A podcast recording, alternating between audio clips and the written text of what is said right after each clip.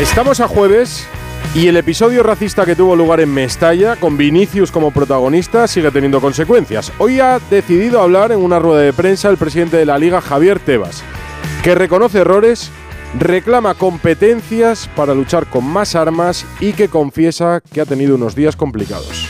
No han sido buenos días para el presidente de la liga. He sido acusado de racismo, que es una cosa que no, no voy haciendo consiento porque no, que no me gusta, me afecta porque en absoluto ha sido toda mi vida, no he sido, insisto, por cuestiones racistas, y no voy a entrar en eso. ¿no? Yo creo que lo importante aquí es que, que, que, sigamos con, peleando contra el racismo, que se entienda bien que la Liga, el fútbol español no es racista y que tiene muy claro cuál es su camino, como ha hecho anteriormente, y cada uno que con sus actos y sus consecuencias y, y nada más. Y, y, yo creo que, insisto, que, que Vinicius es, es un gran jugador y lo queremos y lo quiero personalmente que siga compitiendo aquí. Ahora hablamos más de Vinicius, ¿eh? que ha habido bastantes más cosas. Hoy hay fútbol, nos quedan dos partidos de la jornada 36 y uno está en marcha, como le decía, a la Torre en Somos, el Mallorca-Valencia en la segunda parte. ¿Cómo va Paco Muñoz? Muy buenas. Hola Edu desde Somos, eh, tiempo de descanso, Mallorca 0, Valencia 0, partido muy frío también el climatológico con algo de ligera lluvia, sin ocasiones, el Mallorca se nota muchísimo también en el ambiente que está salvado y el Valencia no se está aprovechando de las circunstancias. De momento, partido sin apenas ocasiones, la tuvo Hugo Duro y Diego López para Valencia, una para Mat y poco más sin eh, juego y una curiosidad. Diacabí, el jugador del Valencia en la foto contra el racismo, no se ha querido posar, no ha querido salir en la foto. Quizás pueda venir por la historia en su momento, un episodio que sufrió el jugador de Valencia. Desconozco el motivo, pero esta es la noticia, que no se ha puesto en la foto contra el racismo antes de iniciarse el partido. Tiempo de descanso, Mallorca 0, Valencia 0. Comienza con retraso, por tanto, la segunda parte en Mallorca. A las nueve y media se juega en el Sadar, el Osasuna Athletic Club de Bilbao. Novedades a menos de una hora de que comience ese choque Javier Saralegui, hola.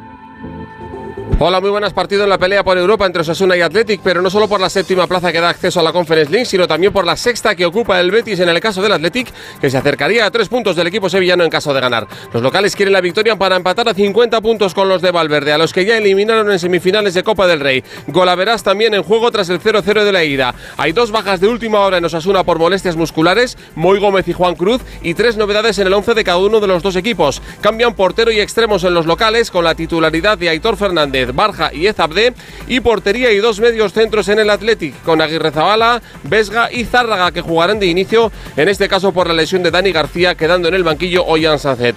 Buena venta de entradas, va a haber buen ambiente a pesar de jugarse a las nueve y media de la noche en este Osasuna Athletic.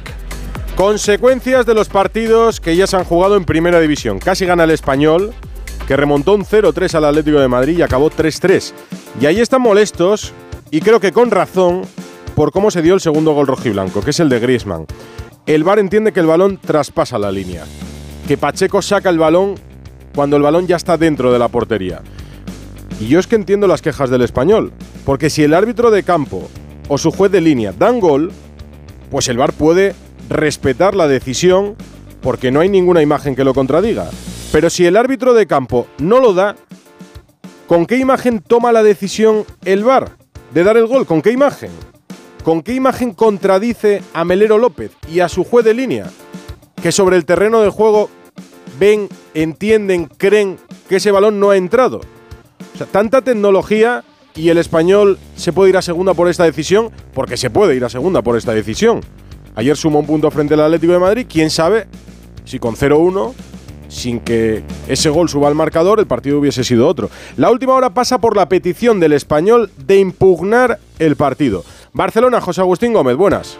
Buenas tardes, Edu. El español anunció ayer, lo hizo a través de su técnico Luis García en rueda de prensa, que habían solicitado al Comité Técnico de Árbitros una imagen donde se viese claramente que la pelota había entrado totalmente en la portería en el segundo gol del Atlético de Madrid que anotó Antoine Griezmann.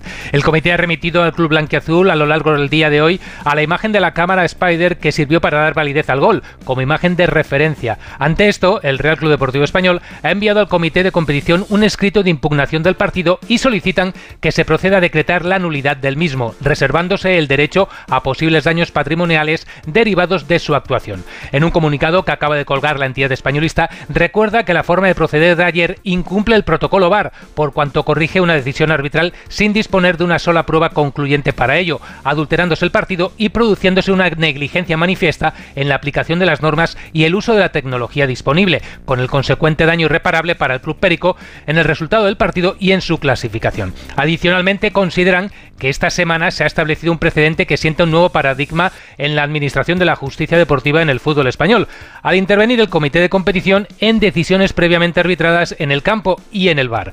Tras la disputa del encuentro Valencia-Real Madrid, dicho comité entendió que en una acción de aquel encuentro el uso de la tecnología y las imágenes disponibles por parte de los árbitros de bar fue totalmente parcial, sesgada y determinante del error del colegiado en la valoración de lo acontecido. Derivado de todo lo anterior, se decidió la retirada de una tarjeta roja mostrada a un jugador. Entiende el club españolista que es incompatible presumir de los más altos estándares y asistir a un uso parcial y sesgado de una tecnología claramente insuficiente.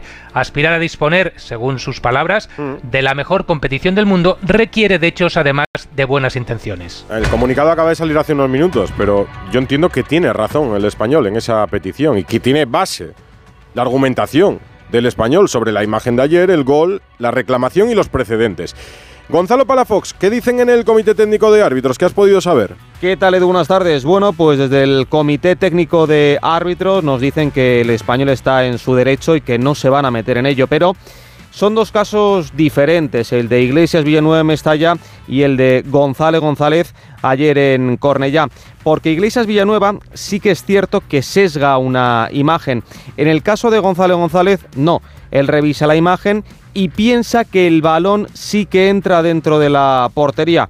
¿Es un error? Sí, es un error, porque él no sabe si ese balón ha entrado o no ha entrado. E incluso Melero López, el árbitro de campo, cuando dialogaba tanto con los jugadores del Atlético Madrid como del Español, les decía, vamos a esperar porque tenemos que estar 100% seguros. Y otra cosa, Edu, si los clubes y los aficionados quieren que haya tecnología de gol en la liga, son los equipos, ¿eh? los que tienen que pagarla, que está alrededor de unos 4 o 5 millones de euros. Así que bueno, desde el CTA es lo que nos dicen, que lo entienden, pero que aunque se pueden equivocar o pueden acertar, al final, si no utilizas la tecnología de gol, esto puede pasar. Pues también tienes razón. El comité ha sido noticia esta semana, muy duro en su crítica al Real Madrid, que pide cambios, pedía cambios inmediatos. Decíamos que el caso Vinicius sigue de actualidad y hoy hemos sabido que los presuntos eh, responsables de colgar el muñeco de Vinicius simulando ser ahorcado en un puente de Madrid antes de un derby con el Atleti han sido puestos ya en libertad. Alberto Pereiro.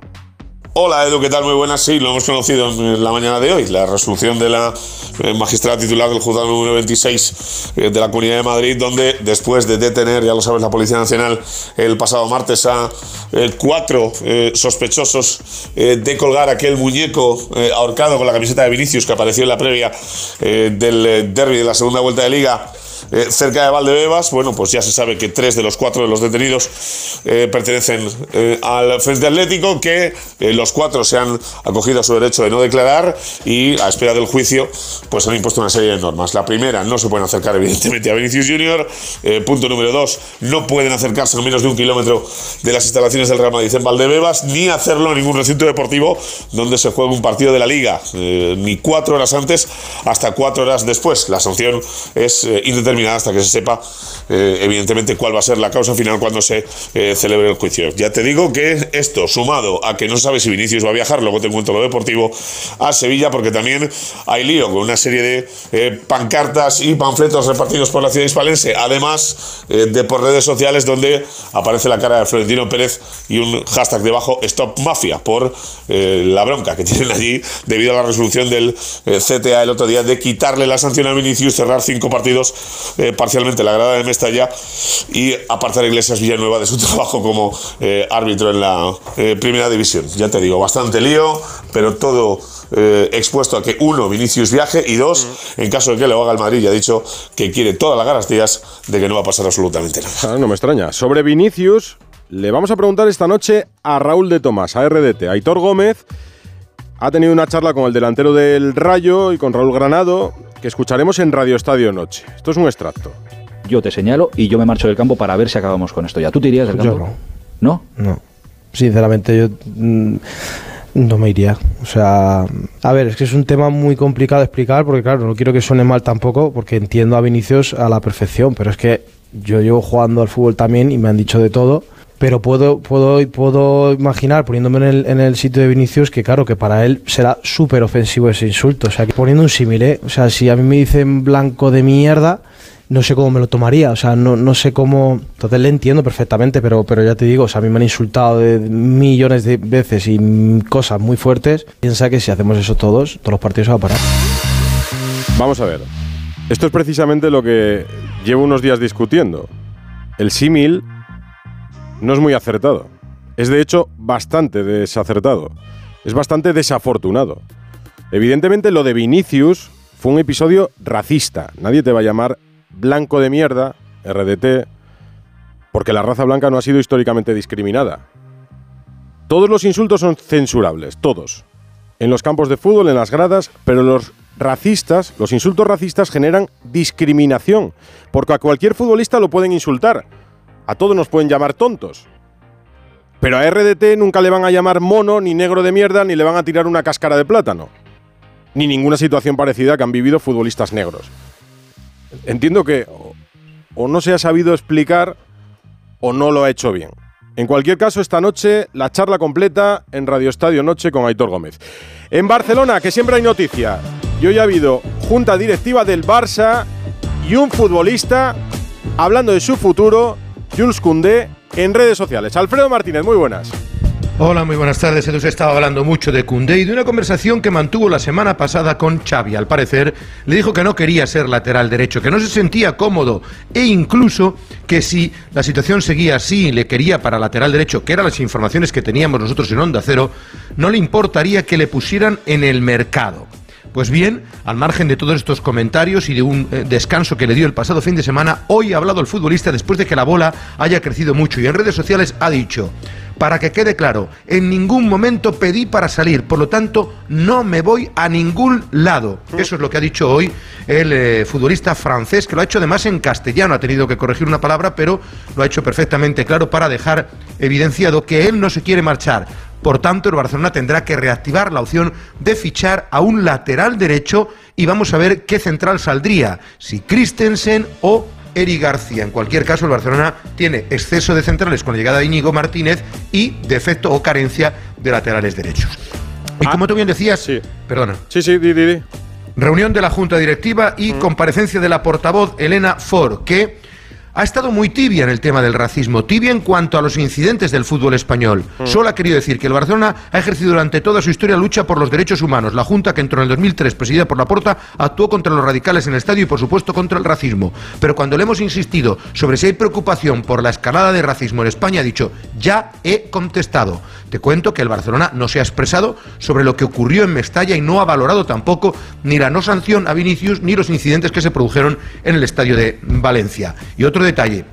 Han dado un paso atrás importantísimo. El Barcelona se va a Montjuic y está preparando ya el traslado. Pues bien, baja un 50%, que se dice pronto, a la mitad el precio de los abonos que había puesto para la temporada que viene en Montjuic, donde varían 900, 450 y los más caros de 1730 a 870. ¿Por qué? Porque apenas 6.000 personas se habían apuntado para un aforo de 27.395. Hay quien dice con maldad que es que como no va a venir Messi, que no van a llenar Montjuic. Lo cierto es que paso atrás y rebaja millonaria, 50% que a buen seguro va a provocar que se reactive y que se consigan más de los millones que pretende recaudar 55 por taquilla la Junta Directiva del Barça. Claro, lo van a agradecer los abonados. Lo va a sufrir o lo van a sufrir las arcas del Fútbol Club Barcelona. Ahora vuelvo contigo. Ayer ganó el Getafe de Bordalás en el Benito Villamarín con un gol de Alderete, pero la mala noticia es la lesión de Enes Unal y es grave. Alberto Fernández. Hola Edu, ¿qué tal? Muy buenas. Sí, es una malísima noticia para el Getafe. Enes Unal se marchó lesionado ayer en los primeros minutos del partido contra el Betis de su rodilla derecha. Hoy ha sido sometido a pruebas y las primeras exploraciones pues han confirmado el peor de los pronósticos. Tiene roto el ligamento cruzado de su rodilla derecha. Algo que lo va a mantener alejado de los terrenos de juego entre 6 y 8 meses. Eh, evidentemente no va a estar para estos dos partidos donde el Getafe se juega la vida, pero es que eh, a lo mejor no le vemos a, a Enes Unal hasta 2024. Me dicen que van a seguir con pruebas porque tiene afectado el menisco, si lo llegase a tener roto, pues la baja aumentaría hasta los 10 meses incluso. Sería terrible la noticia, que ya aún así afecta en lo deportivo, pero también en lo económico al Getafe. Si este verano, con el buen cartel que tiene Enes Unal, quinto máximo goleador de primera, llegara una buena oferta, el Getafe la aceptaría porque sería una operación económica importante. Así que terrible noticia para el conjunto del Colisión Alfonso Pérez en el día de hoy. Dos cositas. La primera, un motero siente la libertad del viento en su cara. La segunda, un mutuero siempre paga menos. Vente a la mutua con tu seguro de moto y te bajamos su precio sea cual sea. Llama al 91 555 5555. 91 555 5555. Por esta y muchas cosas más, vente a la mutua. Condiciones en mutua.es. ¡Vigor, Toma Energisil Vigor. Energisil con maca contribuye a estimular el deseo sexual. Recuerda, energía masculina, Energisil Vigor. Las buenas impresiones son importantes, pero también todo lo que hay detrás. Con Kyocera ni mi equipo de impresión ni mi empresa se paran, ofreciéndome un entorno digital seguro y sostenible. En resumen, personas que se adelantan a mis necesidades para crear juntos la mejor versión de mi negocio. Infórmate en mucho más que una buena impresión.es. El Rocío, la romería más grande del mundo en honor de la reina de las marismas. Vive con Jaime Cantizano y por fin no es lunes, la gran fiesta de la Virgen del Rocío. El ambiente, las hermandades, el camino, patrocinan a Darsa concesionario Mercedes-Benz para Huelva. Denominación de origen Rueda, calzados Callahan Adaptation. Colaboran Descarlux, Cillar de Silos, Williams Humber, Eurosalmón, Desengrasante Multiusos El Milagrito y Estrella Galicia. El sábado 27 y domingo 28 a partir de las 8 de la mañana, por fin no es lunes desde El Rocío, con Jaime Cantizano. Te mereces esta radio. Onda Cero, tu radio.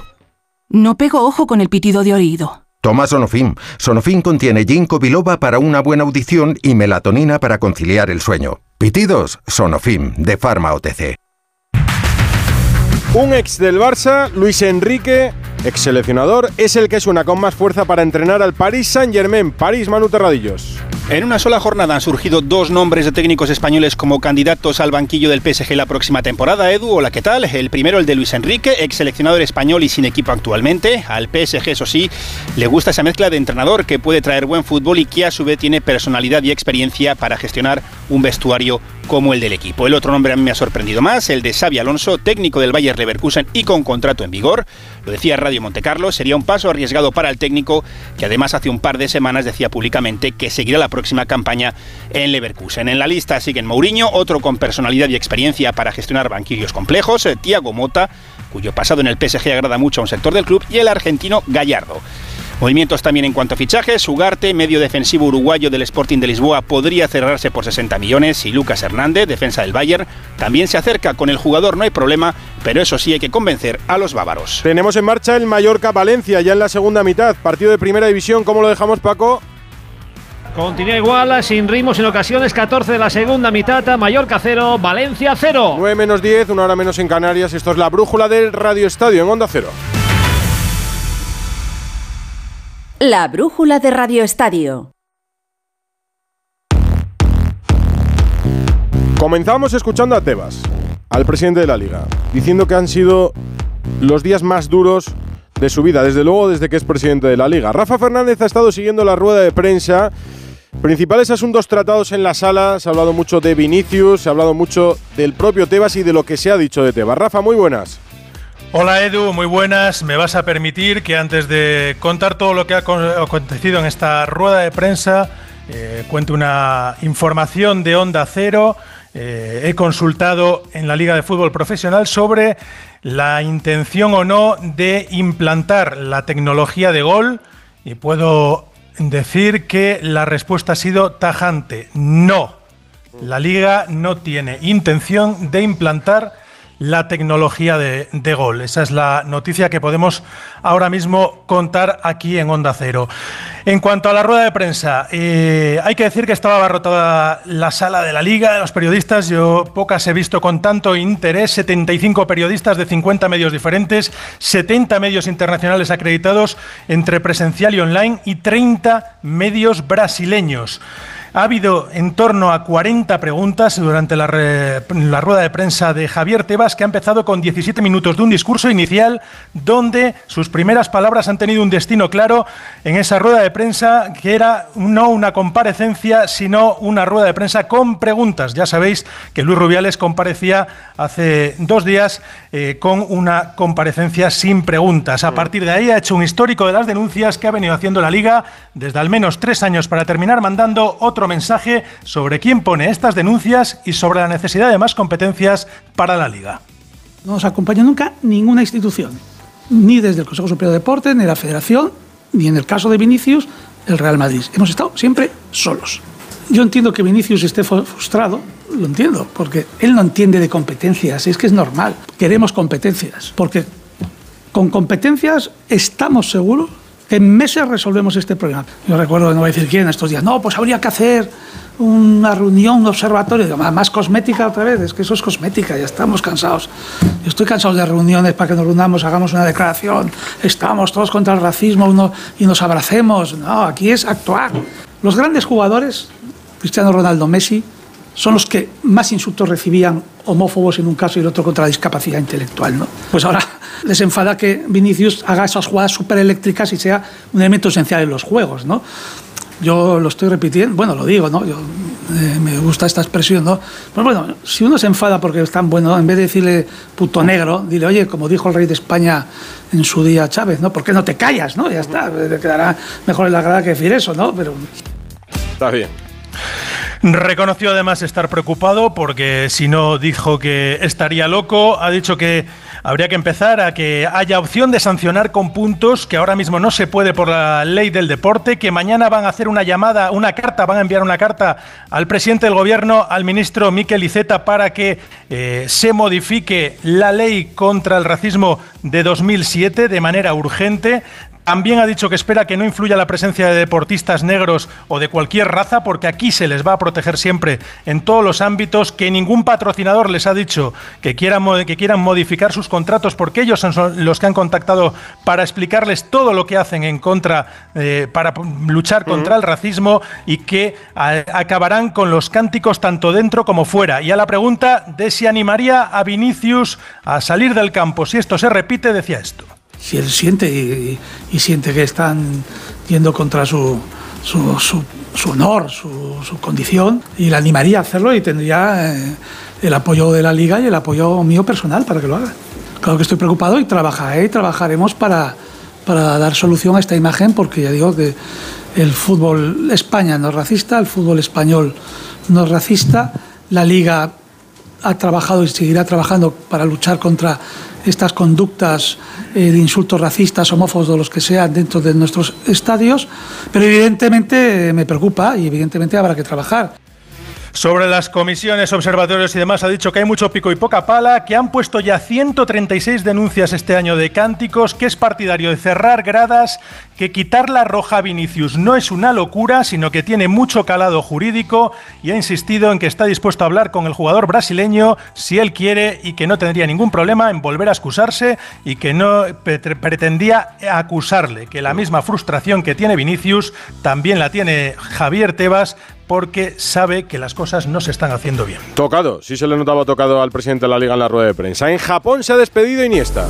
Siempre nos habíamos imaginado que, me retiraría aquí, pero a veces las cosas no se dan como, como uno piensa o se imagina. Tengo muchas ganas de, seguir jugando, de seguir compitiendo, entonces al ver mi situación deportiva y las ganas que tengo de seguir jugando y compitiendo, pues hemos decidido que lo mejor era, era buscar una salida. Quiere seguir jugando, pero su último partido con el Vissel Kobe lo va a jugar frente al Barça, Alfredo.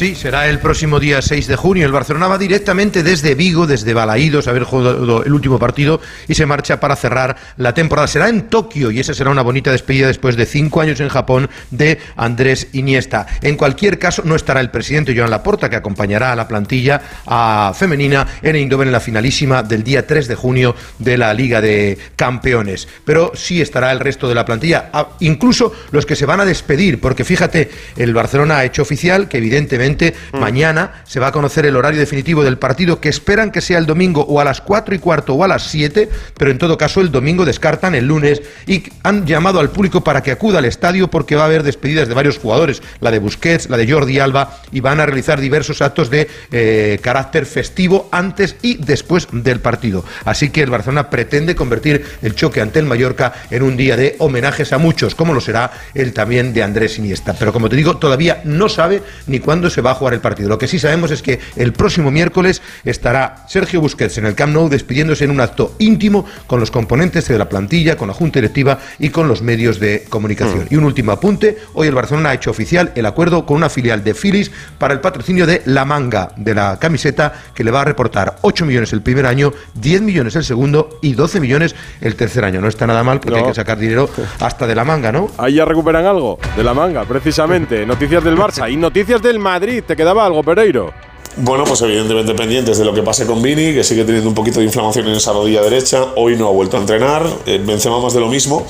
Eh, ayer le vimos después de eh, marcar su trigésimo gol de la temporada y hacer 30 en 4 en las últimas 5 desde que se marchara Cristiano Ronaldo, eh, que después de ese pisotón y esas grapas que le tuvieron que poner al descanso, 5 puntos de sutura en el pie derecho en el final de los metatarsos de ese pie para el Pichichi del Real Madrid. Así que dos dudas, la única confirmada, la de Dani Carvajal, que cumple 5 de tarjetas, vio ayer la quinta tarjeta amarilla. El Sevilla va a jugar la final de la Europa League en seis días ante la Roma. Ha hablado Mendilíbar en el Media Day con declaraciones de varios jugadores. Sevilla, Carlos Hidalgo. ¿Qué tal? Buenas tardes. Queda un partido el sábado ante el Real Madrid, antes de la final, pero nadie piensa en él. Todo el mundo tiene la cabeza en la finalísima del miércoles ante la Roma. Mendilíbar tiene que dar descanso a algunos jugadores para que estén bien de cara a esa final.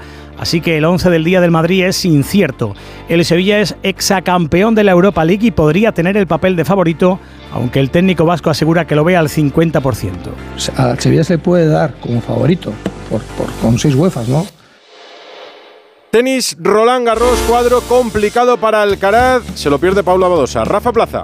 ¿Qué tal Edu? Buenas tardes. Pues hoy día de sorteo en Roland Garros, queda muy poquito para que arranque el primer Grand Slam de la temporada, lo va a hacer el próximo domingo y hoy lo que hemos conocido, el sorteo del cuadro tanto masculino como femenino, los primeros emparejamientos y los caminos potenciales. Lo que sabemos es que Alcaraz va por la parte de Djokovic, es decir, jugarían en unas hipotéticas semifinales y que en principio no es de todo malo el cuadro de Alcaraz con un debut ante un jugador de, de la fase previa. Tienen tercera ronda Shapovalov, tienen la cuarta a Norrio Musetti, en unos cuartos a Chichipa, Félix Aguilar-Aliassime o, o Corda. Bueno, hay que ir viendo porque como digo son enfrentamientos potenciales, pero la noticia es que Alcaraz podría jugar en semifinales con Djokovic. En el cuadro de chicas, la gran noticia es que Cristina Buxa va a jugar con Iga Swiatek, la número uno del mundo, bombazo para Buxa que se va a enfrentar a Swiatek. Y la mala noticia del día la ha protagonizado Paula Badosa, que no va a poder estar en Roland Garros por un problema en las vértebras, así que se perdió Australia, se pierde también el segundo Grand Slam de la temporada. En unos días me lo cuentas ya desde París. Y Giro de Italiana, que sigue adelante. Nos quedan tan solo tres etapas para terminar este giro y está todo por decidir. Hoy victoria de etapa para el italiano Filippo Sana y el eh, británico Geraint Thomas sigue líder, eso sí, con 29 segundos de ventaja sobre Roglic, que ahora es segundo, ha arrebatado esa segunda posición al portugués Almeida. ¿Cómo dejamos el partido en Mallorca, Paco? Con el gol del Mallorca en el 18 de la segunda, centro de Kangin, remata de cabeza Murici, en Somos, Mallorca 1, Valencia 0. Sigue la brújula de la torre. Esto sí que es un Giro de Italia. Sí.